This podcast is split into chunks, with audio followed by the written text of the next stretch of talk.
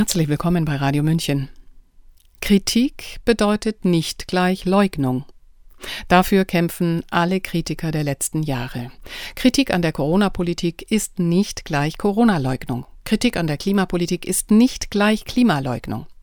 Kritik an der aktuellen kriegerischen Auseinandersetzung ist nicht gleich die Leugnung des Existenzrechts Israels. Was ist aus dem Diskurs, aus dem Bemühen um friedliche Konfliktbewältigung geworden?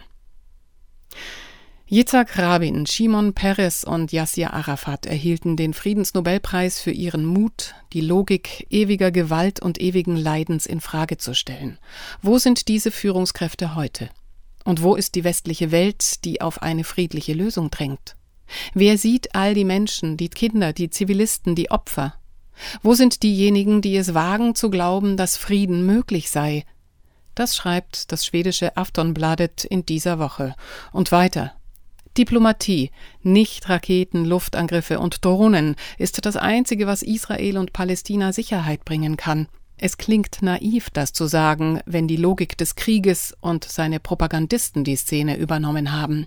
Aber es ist die Wahrheit. Wann ist die Friedensliebe abhanden gekommen?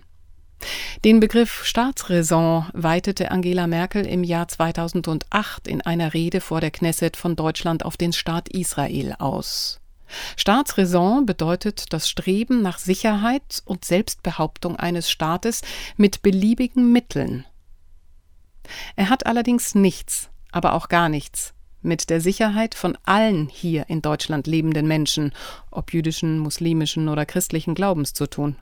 Wie darf ein Vizekanzler Habeck beides unlauter miteinander verquicken? Das fragt sich auch Mosen Masserat, der emeritierte Professor für Politik und Wirtschaft der Uni Osnabrück. Masserat war Vertrauensdozent der Friedrich Ebert und der Heinrich Böll Stiftung. Seit 2002 ist er Mitglied des wissenschaftlichen Beirats von Attac Deutschland. Hören Sie hier seinen Text Der Westen und der aktuelle Israel-Palästina-Krieg. Sprecherin Sabrina Khalil. Eine Freundin aus Ramallah schrieb mir dieser Tage, hier passiert gerade ein Völkermord. Es ist in Deutschland jedoch erschreckend mitzuerleben, dass die politische Elite mit ihrer bedingungslosen Solidarität zu Israel einem bevorstehenden Völkermord unbemerkt ihren Segen erteilt.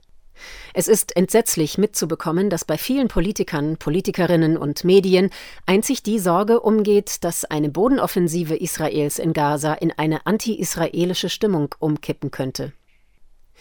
Im Gegensatz zur deutschen Bevölkerung, der die massiven Folgen der ständigen Unterdrückung der Palästinenser und Palästinenserinnen trotz einseitiger Berichterstattung der Leitmedien nicht ganz verborgen bleiben, ist die politische Elite Deutschlands mit Bezug zum Israel-Palästina-Konflikt auf einem Auge blind.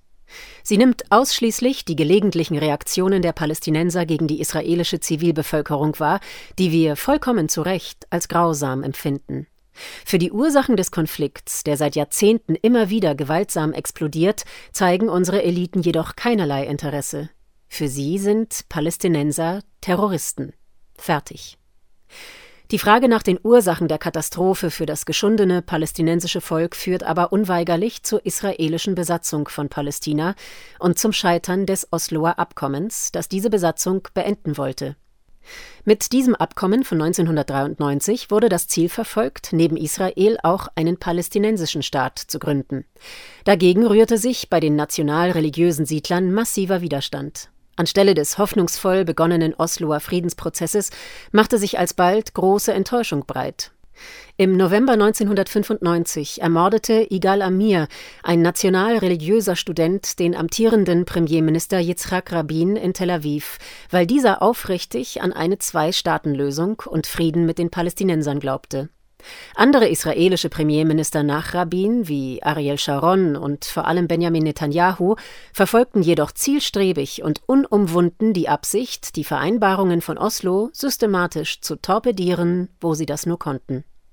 Die illegale Ausdehnung israelischer Siedlungsgebiete, Zerstörung palästinensischer Häuser und Vernichtung von Olivenplantagen, Enteignung der Grundbesitzer, Sperrung der Straßen und schließlich Zersiedelung ganzer Gebiete mit der Absicht, eine einheitliche palästinensische Heimat und damit einen eigenen palästinensischen Staat technisch und strukturell unmöglich zu machen, waren an der Tagesordnung. Auf der palästinensischen Seite lehnte die 1987 im Gazastreifen gegründete Hamas das Osloer Abkommen grundsätzlich ab, weil sie den Anspruch der Palästinenser auf ganz Palästina nicht aufgeben wollte. Die innerpalästinensische Spaltung lieferte Israels Hardlinern die Möglichkeit, die Spaltung zwischen der palästinensischen Befreiungsorganisation PLO im Westjordanland, die weiterhin an der Perspektive der Zwei-Staaten-Lösung festhielt, und der Hamas, die sich im Gazastreifen großer Anhängerschaft erfreute, zu vertiefen Während westliche Unterstützer Israels, allen voran die USA, die EU und insbesondere Deutschland, die Autonomiebehörde der PLO mit Finanzmitteln versorgten und sie dadurch schließlich zu einer von außen abhängigen bürokratischen Institution verwandelten, wurde die Hamas zum Hauptfeind Israels und zu einer Terrororganisation erklärt der Gazastreifen mit einer Fläche von ca. 360 Quadratkilometern, mit einer Bevölkerung von über 2,2 Millionen und somit das am dichtesten besiedelte Gebiet der Welt, wurde durch Israel abgeriegelt und faktisch in das größte Freiluftgefängnis der Welt verwandelt. Israel kann jederzeit alle Versorgungszugänge für Trinkwasser, für Medikamente und Lebensmittelprodukte, für Treibstoff und Strom blockieren. Eine solche Totalabriegelung verstößt gegen das humanitäre Völkerrecht. Trotzdem macht Israel je nach Bedarf, beispielsweise seit dem 7. Oktober, massiv davon Gebrauch. Damit ist die gesamte Zivilbevölkerung Gazas in permanenter Geiselhaft und stellt somit ein Erpressungspotenzial dar, das Israel immer wieder gegen die Hamas einsetzt. Kein Zweifel, die angesammelte Wut der Palästinenser in Gaza ist die Hauptursache für den massiven Druck und die politisch gänzlich irrationale und moralisch inakzeptable Reaktion der Hamas, durch Massaker an der israelischen Zivilbevölkerung und Geiselnahme unschuldiger Menschen den Kessel zur Explosion bringen zu wollen. Der Hamas ist mit ihren Aktionen am 7. Oktober zwar ein Überraschungscoup gelungen, jedoch hat dieser die Palästinenser und Palästinenserinnen dem Ziel eines menschenwürdigeren Lebens keinen Zentimeter näher gebracht. Genauso wie Wut kein guter Ratgeber für politische Handlungen ist, sind auch Vernichtungsfantasien auf der israelischen Seite irrational und menschenverachtend. Inakzeptabel ist beispielsweise die Äußerung von Israels Verteidigungsminister Joachim Galland, der die Palästinenser als Zitat menschliche Tiere dämonisierte. Israel ist auch einem schrecklichen Irrtum ausgesetzt, wenn es glaubt, dass durch die Vernichtung der Hamas und deren militärischer Infrastruktur die Palästinenser im Westjordanland und in Gaza sich mit ihrer tagtäglichen Unterdrückung abfinden würden. Offensichtlich haben Israels Regierende und ihre internationalen Unterstützerregierungen in dieser Hinsicht aus der eigenen Geschichte nichts, aber auch gar nichts gelernt. Haben etwa deutsche Faschisten mit ihrer so großen kriminellen Energie und ihren Verbrechen es geschafft, das, wie sie es ausdrückten, internationale Judentum auszurotten? Heute sind die jüdischen Bewohner dieses Planeten vermutlich zahlreicher und mächtiger als je zuvor, und das ist auch gut so. Sie tragen immens zur kulturellen Vielfalt und zum materiellen Reichtum bei. So wie die Juden werden sich auch die Palästinenser weder im Westjordanland und schon gar nicht in Gaza dem Schicksal eines menschenunwürdigen Lebens jemals ergeben. Und sie haben das Recht und die Moral auf ihrer Seite. Sicherlich ist der besondere Schutz Israels durch Deutschland angesichts des Holocaust ohne Wenn und Aber nachvollziehbar. Ist unserer politischen Elite jedoch bewusst, dass die bedingungslose Solidarität mit Israel im Umkehrschluss auch die bedingungslose Zustimmung zu Israel als Besatzungsmacht bedeutet? Haben Deutschlands politische Parteien mit ihren uneingeschränkten Solidaritätsbekundungen am 11. Oktober im deutschen Parlament auch nur einen Moment darüber nachgedacht, dass ihre Haltung als eine indirekte Zustimmung zu dem bevorstehenden Völkermord in Gaza missverstanden werden könnte? Was ist es denn sonst als Völkermord, wenn Israels Verteidigungsminister ankündigt, die Hamas vernichten zu wollen, und wenn Israels Premierminister offen davon redet, Gaza platt zu machen? Haben die Abgeordneten des Deutschen Bundestages eine Weile darüber nachgedacht, dass nicht das jüdische Volk als Ganzes der Nutznießer der deutschen Solidarität ist, sondern vielmehr die national-religiösen Hardliner in Israels Kabinett sowie der rechtspopulistische Premierminister Netanyahu, der zu allen Schandtaten bereit ist, um den bevorstehenden Gerichtsurteilen angesichts seiner kriminellen Handlungen zu entrinnen? Die Politik einer unversöhnlich agierenden und die Besatzungspolitik verfechtenden Clique hat die Palästinenser radikalisiert. Die Hamas macht durch ihren Terror natürlich alles noch schlimmer, gerade auch für die eigene palästinensische Bevölkerung, die die hauptleidtragenden Menschen des seit über 70 Jahren ununterbrochenen Besatzungs- und Apartheidsregimes sind. Ja, Sie, die Damen und Herren Abgeordneten des Deutschen Bundestages, Frau Bundestagspräsidentin, Herr Bundespräsident, Herr Bundeskanzler und die Parteivorsitzenden, Sie alle haben Ihre Solidarität mit Hardlinern bekundet und nicht mit dem israelischen Volk. Es ist eine Schande für die deutsche Demokratie, die sich derart zur Geisel von antidemokratischen Kräften in Israel gemacht hat. Die Herren Sharon und Netanyahu haben mit Hilfe ihrer gut geölten Propagandamaschinerie für solche Momente gute Arbeit geleistet. Sie ließen die Hamas und die libanesische Hisbollah auf die Terrorliste der EU setzen. Sie haben es geschafft, die leiseste Kritik an der israelischen Besatzungspolitik in Deutschland und der EU als antisemitisch zu diffamieren und Diskussionsveranstaltungen zur Aufarbeitung des Israel-Palästina-Konflikts als antisemitisch, israelfeindlich oder ähnliches zu brandmarken. Das alles hat in meinen Augen mit der Sühne an den Holocaust-Überlebenden, mit einer echten Verantwortung und den Lehren aus den Gräueltaten und singulären Verbrechen deutscher Faschisten ganz und gar nichts zu tun. Das ist meines Erachtens vielmehr pure Judäophilie, um sich den schwierigeren Weg einer echten, umfassenden Aufarbeitung mit der eigenen Vergangenheit auf Kosten anderer Völker, vor allem der Palästinenser, zu ersparen. Möglicherweise erklärt auch diese nicht gründlich betriebene Aufarbeitung der eigenen Vergangenheit, warum die Erzählungen der AfD auf solch fruchtbaren Boden fallen. Haben Sie, sehr geehrte Abgeordnete des Deutschen Bundestages, es schon vergessen? Die UN-Überprüfungskonferenz hatte im Mai 2010 beschlossen, eine Konferenz für eine atomwaffenfreie Zone im Nahen und Mittleren Osten einzuberufen, die 2012 in Helsinki beginnen sollte. Daran sollten alle Staaten der Region und dazu noch die USA, Großbritannien und Russland teilnehmen.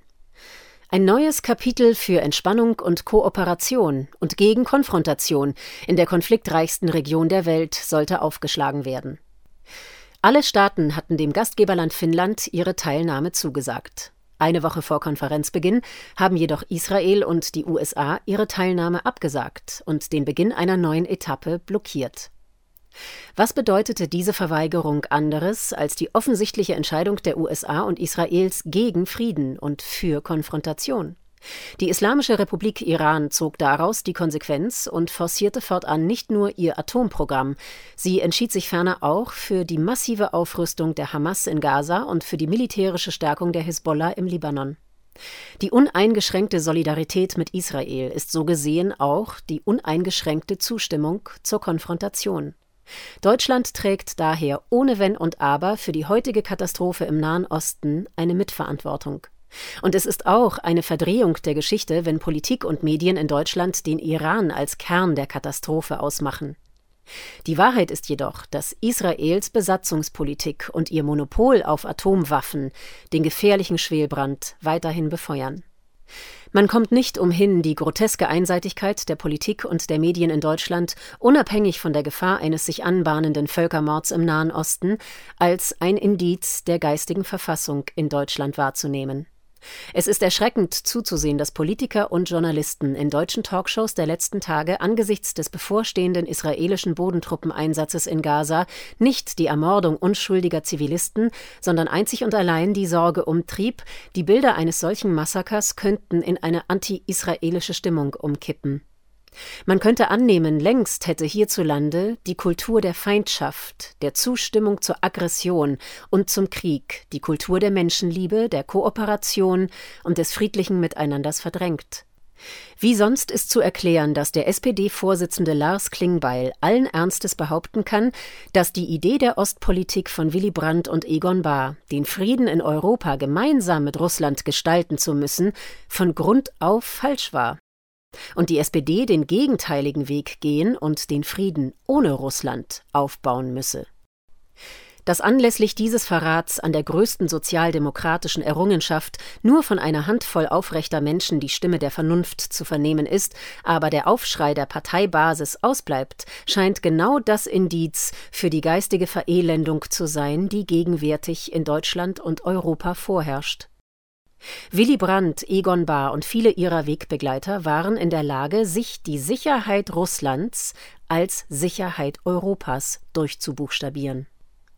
Diese vernunftbasierte Geisteshaltung jener einzigartigen Politiker der Nachkriegszeit brachte einen Michail Gorbatschow auf der anderen Seite hervor, der die Idee des gemeinsamen Hauses in Europa von Lissabon bis Wladiwostok auf der Tagesordnung platzierte doch mit der erfolgreichen Propaganda gegen Kooperation und für den neuen Kalten Krieg, nunmehr auch gegen die Volksrepublik China, und mit der unübersehbaren Präsenz der in den US-Thinktanks und Militärakademien ausgezeichnet geschulten und zumeist rhetorisch brillanten in Anführungszeichen Experten, dazu noch die laute Stimme der Berufsbellizisten aller großen Parteien im Deutschen Bundestag, die uns Tag ein, Tag aus einbläuen, dass die Ukraine die Halbinsel Krim erobern müsse, um Menschenleben zu retten, haben auch die Gorbatschows leider keinen Platz mehr in Russland. Dort schlägt die Stunde von Wladimir Putin, die analog zu ihren westlichen Widersachern tickt. Gegen diesen geistigen Rückfall und die tiefgreifende Kultur des Unfriedens scheint kein Kraut gewachsen zu sein. Mit einzelnen Aufrufen zum friedlichen Miteinander kann der Wucht der Feindschaft und Konfrontation, die die Köpfe erobert hat, offenbar nicht begegnet werden. Jetzt wäre es an der Zeit, den Kampf für eine Kultur der Kooperation und des friedlichen Miteinanders wieder aufzunehmen. Sie hörten der Westen und der aktuelle Israel-Palästina-Krieg von Mohsen Massarat. Er war Professor für Politik und Wirtschaft an der Uni Osnabrück, Vertrauensdozent der Friedrich Ebert und der Heinrich Böll Stiftung und ist seit 2002 Mitglied des Wissenschaftlichen Beirats von Attac Deutschland. Gesprochen hat Sabrina Khalil. Mein Name ist Eva Schmidt und ich wünsche uns allen, dass das Leiden aufhört. Ciao, Servus.